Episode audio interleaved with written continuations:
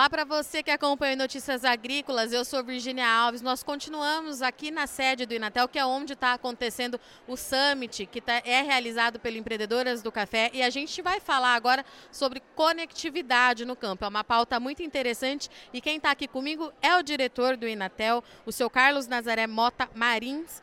E aquela pergunta que eu fiz para o senhor logo que a gente começou o bate-papo. Já temos 5G funcionando, como é que, que, que pé que a gente está com essa conectividade? É, a conectividade 5G ela já está presente no Brasil, já está funcionando, já existem várias cidades atendidas.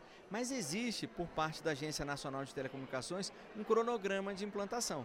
A implantação começa nas capitais, passa pelas cidades médias e até chegar no campo demora um tempinho, porque as pequenas cidades, as menores cidades são as últimas atendidas. No entanto, nos últimos anos, a gente teve um ganho bastante significativo em termos de possibilidades tecnológicas. O último leilão permite a possibilidade de implantação das chamadas redes privativas.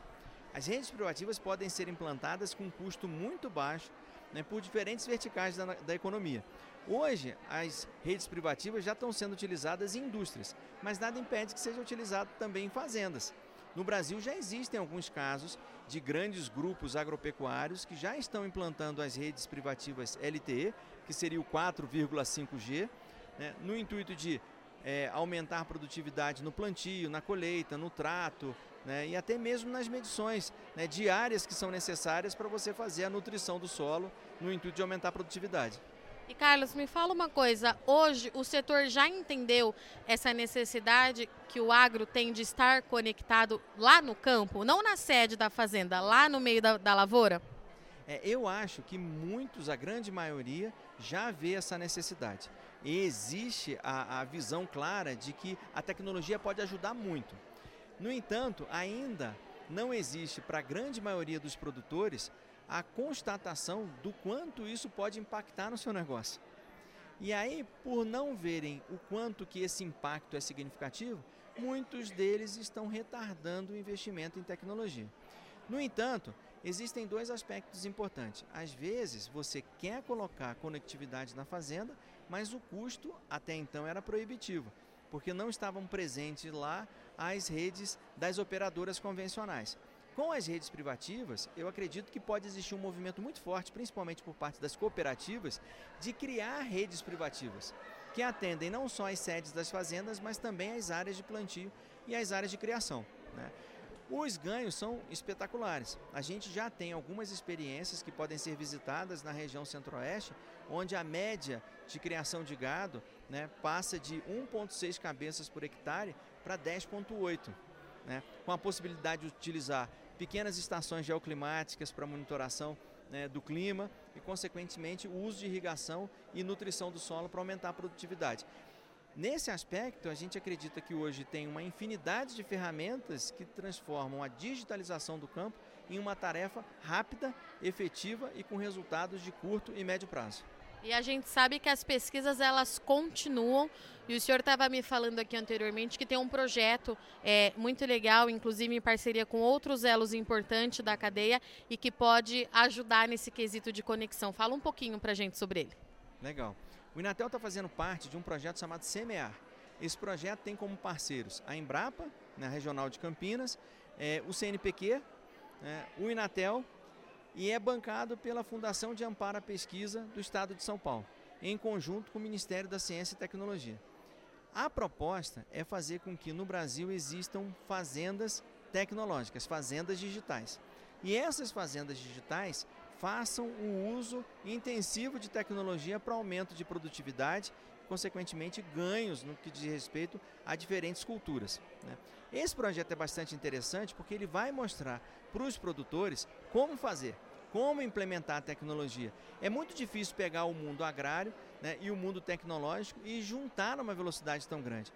Muito porque falta conhecimento daqueles que trabalham com tecnologia de como é a sistemática do campo e existe também a necessidade do homem do campo conhecer tecnologia. E a intenção desse projeto é justamente acelerar a aproximação desses dois mundos. E tendo uma fazenda modelo, vai ficar muito fácil um produtor visitar essa fazenda modelo e verificar que o que está implantado ali está dando resultado e, consequentemente, ele não vai fazer parte de uma experiência e nem tampouco vai precisar experimentar tecnologias em sua propriedade. Ele já vai poder implementar soluções que vão imediatamente trazer resultados. Então, o senhor disse que é para diferentes culturas e está sendo testado em algumas áreas do Brasil. Isso significa que, por exemplo, a gente pode ter aqui no Sudeste uma fazenda de café, no Centro-Oeste uma de grãos, para que a gente tenha resultados para as mais diversas produções, é isso? Sim. É, o projeto já é público, já existe um site que oferece informações e lá já tem listado quais são as áreas e quais os alvos do projeto. Mas a intenção é justamente essa, né? levar em consideração os fruticultores, os cafeicultores, né? os produtores na área de bovinos, caprinos. A intenção é ter né, o uso da tecnologia para atender as necessidades do agro brasileiro. E quando que a gente pode começar a ter aí respostas e resultados desse projeto? É, os trabalhos já começaram, eu acredito que em 2023 a gente já vai começar a entregar implementações que já podem ser replicadas em fazendas pelo Brasil. E depois isso vai ser apresentado como, Carlos, é, para os produtores? Através das cooperativas, que a gente sabe que faz uma ponte muito importante, acaba acessando é, muitos produtores de uma vez só. É, vai ser uma questão de chamar o produtor para ir nessas fazendas? Já tem um plano de ação para apresentar isso? Sim, a Embrapa é muito ativa nesse aspecto e tem um canal muito direto com o produtor. Né? E a Embrapa vai ter a possibilidade de capilarizar, principalmente levando em consideração a Emater de cada um dos estados, né? as universidades e centros de pesquisas que estão envolvidos, como é o caso do Inatel e do CPQD. A gente tem a missão de, uma vez implementado e dando resultado, disseminar através da rede de que faz parte a Embrapa né, para todos os produtores os resultados e os benefícios que o projeto traz e que pode ser replicado e implantado em cada uma das propriedades ao longo do Brasil. Para resumir, então, um projeto focado em conectividade para produtividade conectividade, internet das coisas, né, tecnologia utilizando inteligência artificial e tudo cercado de segurança cibernética. Afinal de contas, o homem do campo ele precisa de transformação digital, mas com toda a proteção para fazer com que o seu negócio seja cada vez mais seguro. Obrigada, Carlos. Então a gente esteve aqui com o diretor do Inatel. Eu sou Virginia Alves, agradeço muito o Sol de Ex-Companhia, mas não sai daí que já já a gente está de volta.